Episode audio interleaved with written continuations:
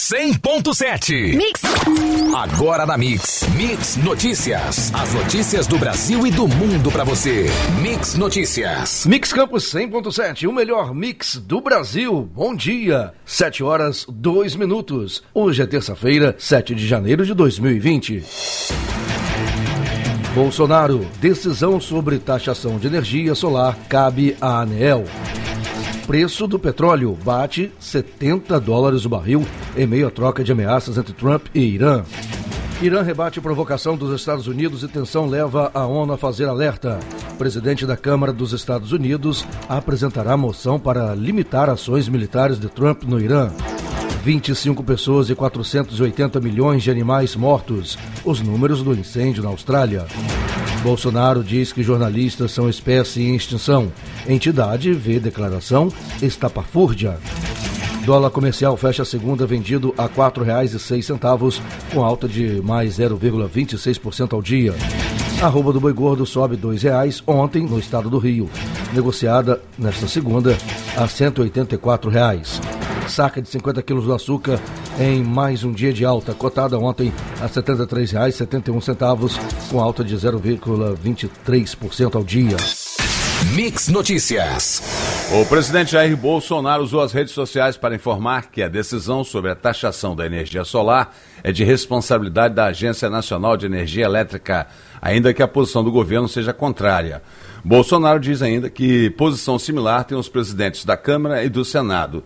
No que depender de nós, não haverá taxação da energia solar e ponto final. Ninguém fala no governo, a não ser eu, sobre essa questão. Não me interessam pareceres de secretários ou de quem for. A intenção do governo é não taxar, disse Bolsonaro pouco antes de responsabilizar a ANEL caso a taxa venha a ser cobrada.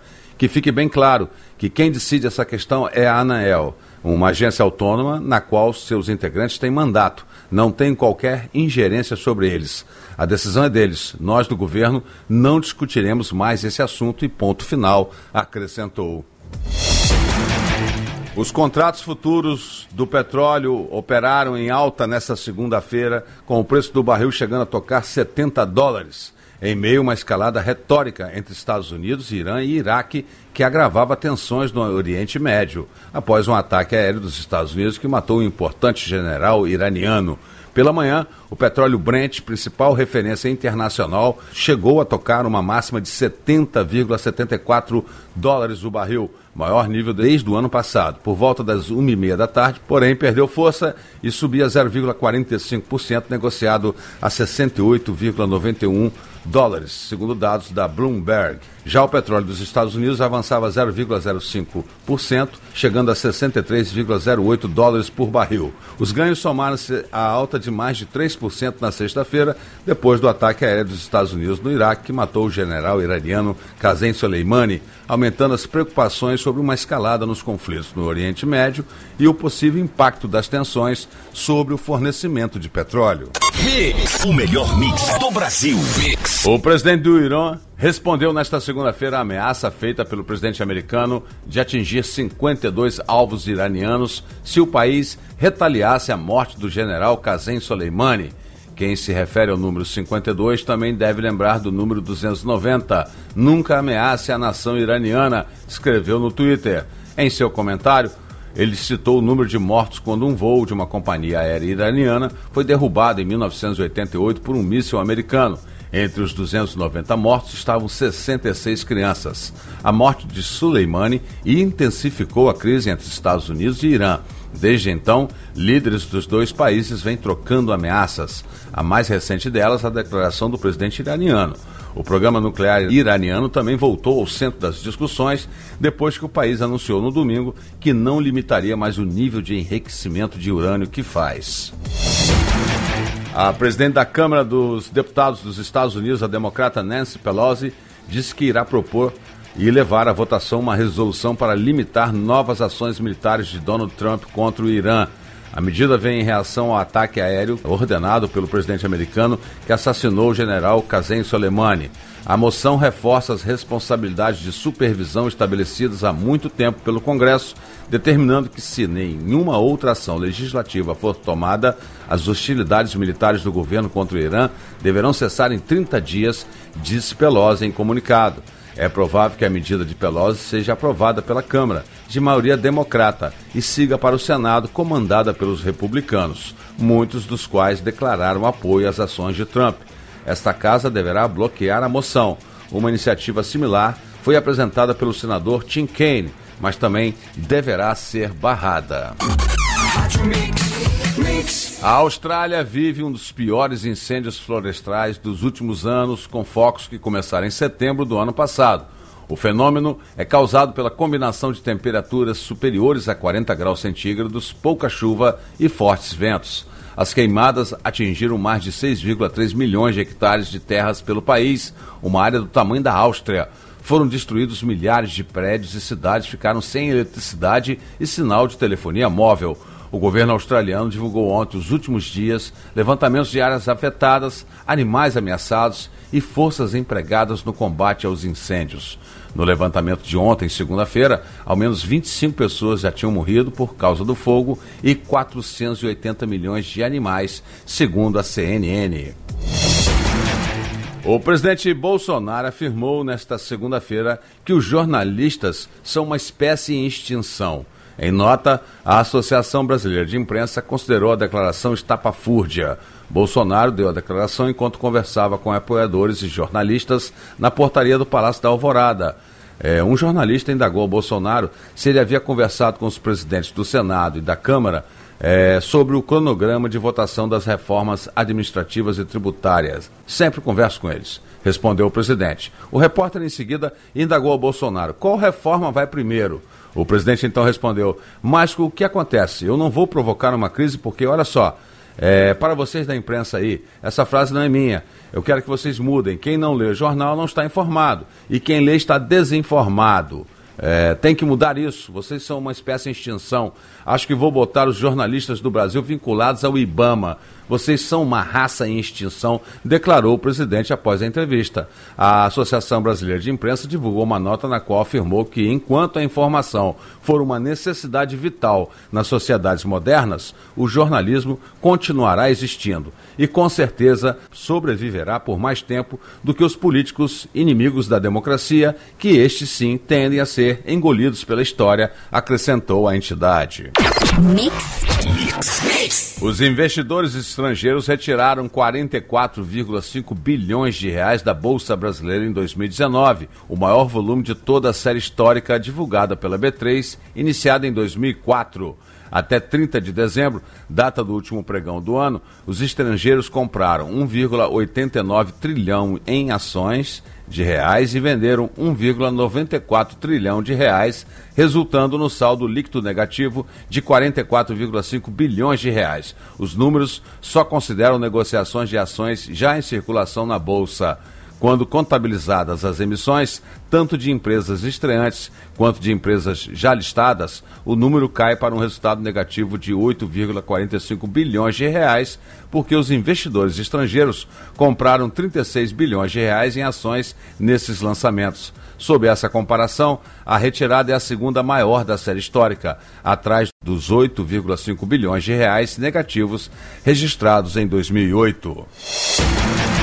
A Agência Nacional de Energia Elétrica deve paralisar a análise de uma nova norma que mudaria as regras de taxação para quem gera energia solar e de outros tipos de energia limpa, informou uma fonte do órgão regulador. A decisão ocorre na esteira das declarações da manhã de ontem do presidente da República de que a posição do governo é que a taxa seja zero e que estava sepultada qualquer iniciativa de tirar incentivos daqueles usuários do sistema elétrico que produzem energia solar ou assimilados. A declaração do presidente foi chancelada pelo presidente da Câmara e que no domingo publicou em rede social que o Congresso irá trabalhar para evitar a taxação. Depois de encerrar a consulta pública sobre o tema em 30 de dezembro, a ANEEL estava em fase de análise das contribuições. O planejamento estratégico do órgão estipula prazo para a definição de uma nova norma ainda no primeiro trimestre de 2020. Atualmente, os menos de 200 mil usuários da modalidade chamada geração distribuída custam cerca de um bilhão de reais para todo o sistema. Segundo a agência, são consumidores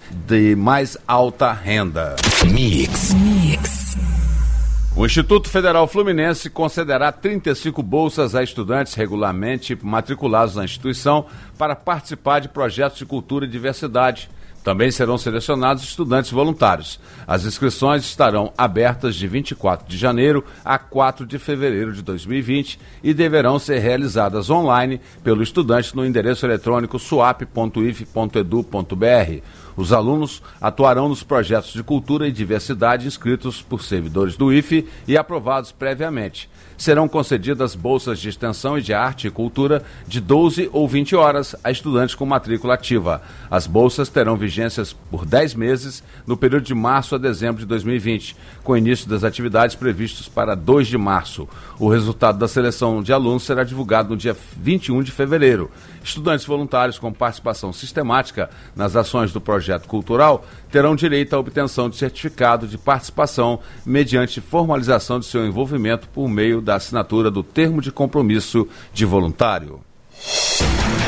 A data de aplicação das provas do Exame Nacional do Desempenho dos Estudantes 2020 foi publicado no Diário Oficial da União desta segunda-feira. Será 22 de novembro. O documento também estabelece os cursos de graduação que irão fazer parte da avaliação deste ano. O ENAD será aplicado para estudantes de cursos vinculados a 30 áreas de conhecimento concluintes dos cursos de graduação, licenciatura e tecnólogo. Os estudantes aptos para a prova deverão ser inscritos pelas instituições de educação superior vinculadas ao Sistema Nacional de Avaliação da Educação Superior, o INEP, responsável pela elaboração e aplicação do exame, irá divulgar por meio digital o cronograma, prazos, procedimentos técnicos e as responsabilidades das instituições de educação superior e dos estudantes que irão realizar a prova. Mix, mix. Após oito meses longe de casa, os 47 idosos devem retornar ao Asilo do Carmo hoje, segundo informou o presidente da Associação Mantenedora da instituição. Os internos foram transferidos em maio do ano passado para o asilo Monsenhor Severino por conta da reforma pela qual passou o solar Santo Antônio, prédio histórico tombado pelo IFAM. As obras foram entregues em dezembro de 2019. A operação de transferência dos idosos, coordenada pelo Asilo do Carmo, tem previsão de começar ainda pela manhã e tem apoio das secretarias municipais de saúde e de transporte, além do Ministério Público Federal e Estadual.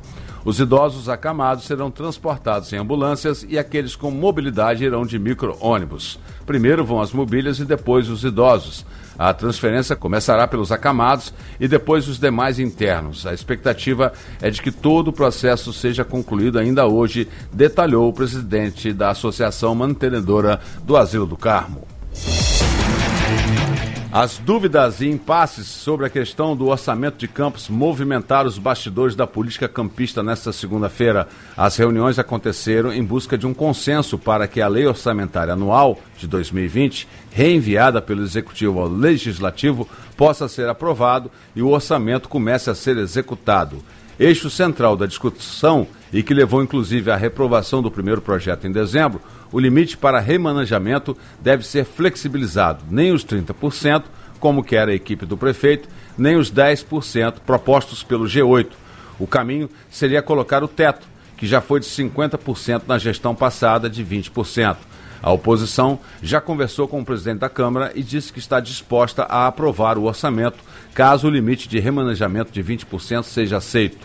O G8 grupo de ex-governistas que se alinhou à oposição para impor derrotas ao governo, inclusive com a reprovação da LOA, também se reuniu com o presidente da Casa para firmar posição em 20% de remanejamento.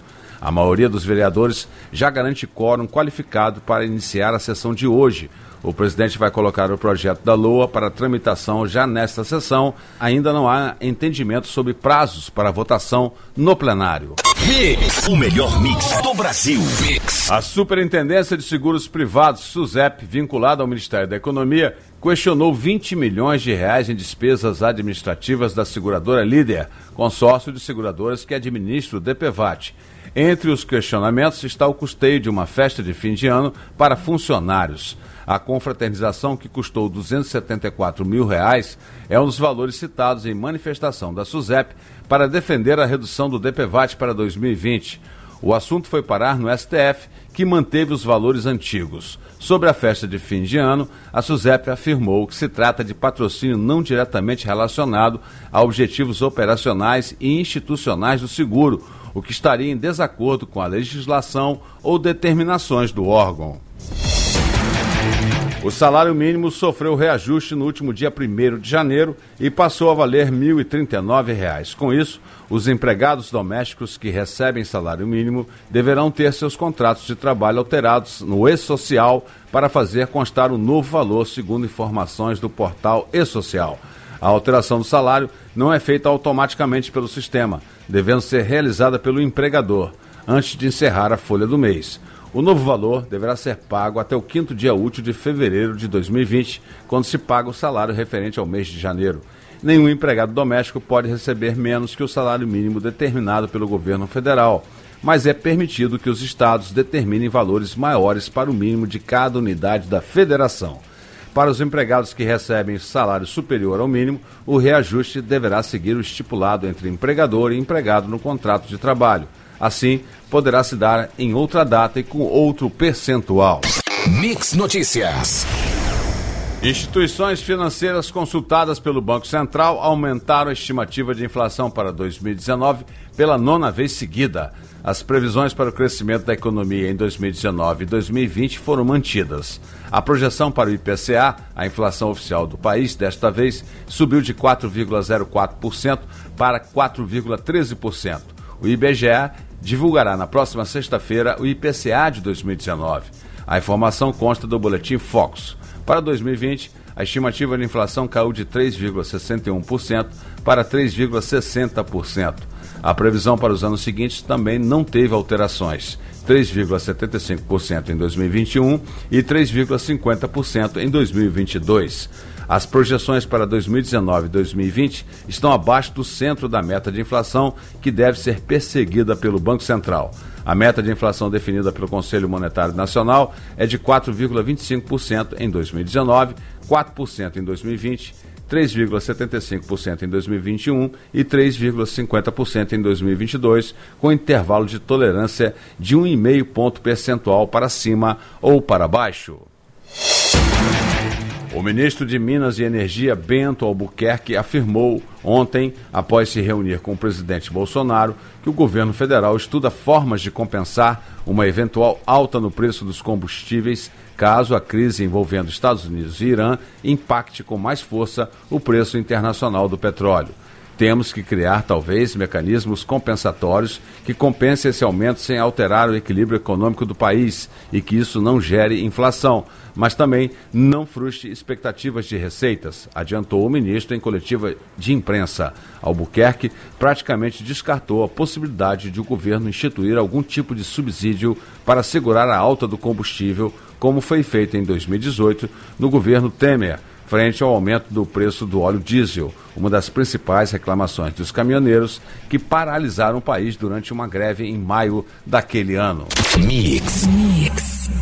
Uma multidão acompanha o funeral do general iraquiano Qasem Soleimani em Kerman, sua cidade natal, nesta terça-feira, dia 7. Milhares de pessoas participam do cortejo fúnebre do comandante morto em um ataque americano em Bagdá, no Iraque. Houve tumulto e várias pessoas morreram, de acordo com a BBC.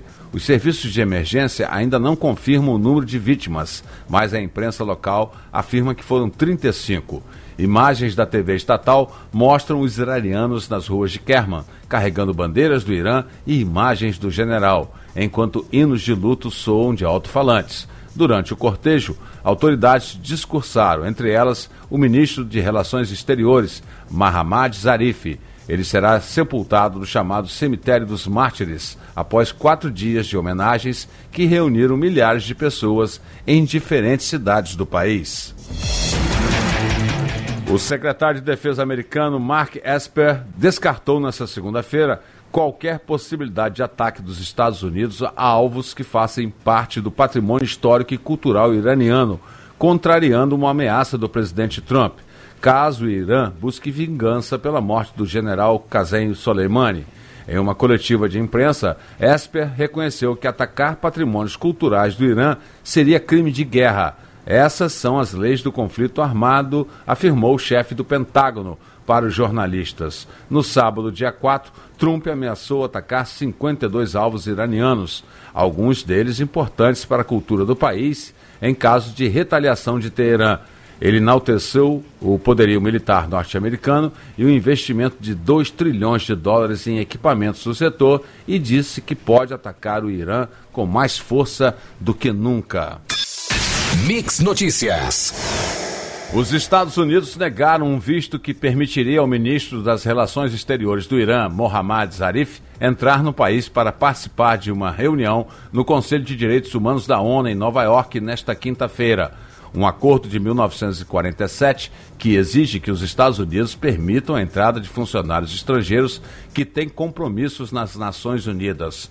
De acordo com a seção 11 do acordo, as autoridades federais, estaduais ou locais dos Estados Unidos não imporão impedimentos ao trânsito de ou para o distrito sede de pessoas convidadas para a sede das Nações Unidas ou por uma agência especializada em negócios oficiais.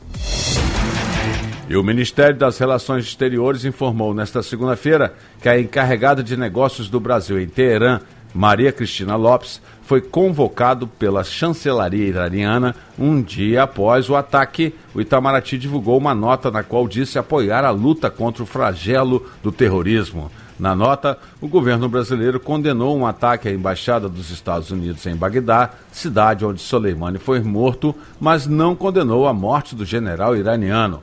A conversa, cujo teor é reservado e não será comentado pelo Itamaraty, transcorreu com cordialidade dentro da usual prática diplomática, informou o Ministério das Relações Exteriores nesta segunda-feira.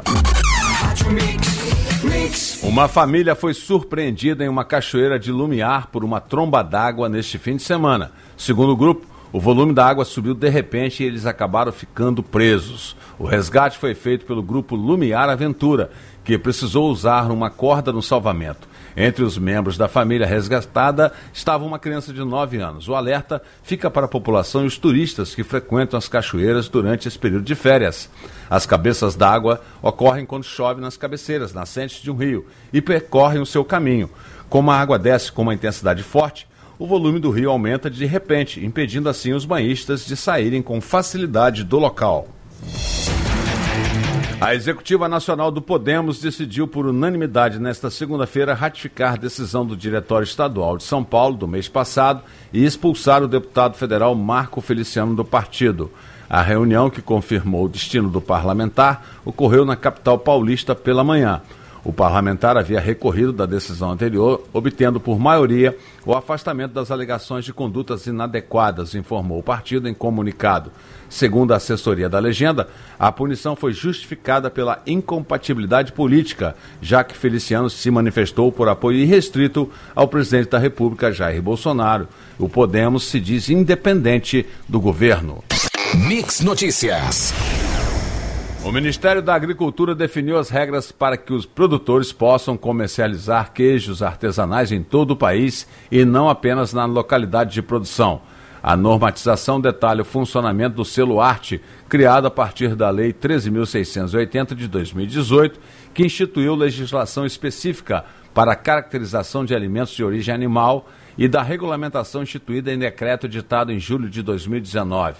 O Ministério estima que haja no país 170 mil produtores de queijos artesanais. A normatização vale não apenas para o queijo, mas para todos os derivados de leite, como iogurtes, requeijões, natas e produtos similares, chamados tecnicamente de lácteos. Pelas regras antigas, um produtor precisava de uma autorização de suspensão federal para comercializar fora do seu local de origem, o que valia tanto para produtos industriais quanto artesanais. Pelas novas normas, quem obtiver o selo arte gozará dos benefícios da inspeção federal, tendo autorização para comercializar em outras cidades e estados. Incentivar a leitura desde cedo pode ajudar o Brasil a aumentar o número de leitores, de acordo com especialistas entrevistados. A estimativa é de que quase metade dos brasileiros não seja leitor regular. Entre os motivos apontados estão a falta de tempo e a falta de paciência. Hoje, dia 7, é dia do leitor criado em homenagem ao suplemento literário do jornal O Povo do Ceará, que ficou famoso por divulgar o movimento modernista cearense. De acordo com a última pesquisa Retratos da Leitura no Brasil, do Instituto Pro Livro, 44% dos brasileiros com mais de 5 anos de idade não são leitores, o que significa que não leram nenhum livro nos últimos três meses. O índice dos que afirmam que não tem nenhuma dificuldade para ler diminuiu a cada edição da pesquisa. Eram 48% dos entrevistados em 2007, passando para 33% em 2015. Entre as dificuldades está a falta de paciência. Em 2007, 11% disseram não ter paciência para ler. Em 2015, esse percentual subiu para 24%. Mix. Mix. Ao menos seis dos onze ministros do STF já deram declarações favoráveis à regra que instituiu o juiz de garantias, formando uma maioria em eventual julgamento. O presidente da corte, Dias Toffoli, rasgou elogios publicamente à norma na última sexta-feira, quando disse que se tratava de um avanço civilizatório no combate à criminalidade. Alexandre de Moraes, Marco Aurélio Melo e Celso de Melo também já se manifestaram ao falar com a imprensa a favor da nova lei. Outros dois ministros, ouvidos em caráter reservado, fizeram coro à opinião dos colegas. Entretanto, isso não significa que a regra receberá o aval imediato da Corte. Toffoli estará no comando do plantão no STF quando pedidos urgentes são julgados até o dia 20. A Procuradoria-Geral da República encaminhou um pedido de extradição de cinco militares venezuelanos para o Ministério das Relações Exteriores, órgão competente para receber esse tipo de demanda. Na semana passada, a Procuradoria da Venezuela enviou um pedido à PGR brasileira por e-mail para que os militares fossem extraditados. Por não ter a atribuição de receber esse tipo de pedido, o órgão encaminhou o documento para o Itamaraty nesta segunda-feira. Procurado, o Ministério não confirmou se recebeu o pedido. Os militares foram localizados no fim de dezembro em uma reserva indígena em São Marcos, no estado de Roraima. O governo venezuelano os considera culpados por uma invasão a um destacamento da Força Armada da Venezuela em Gran Sabana, no sul do país, em 22 de dezembro. Você ouviu Mix Notícias. Mix, mix.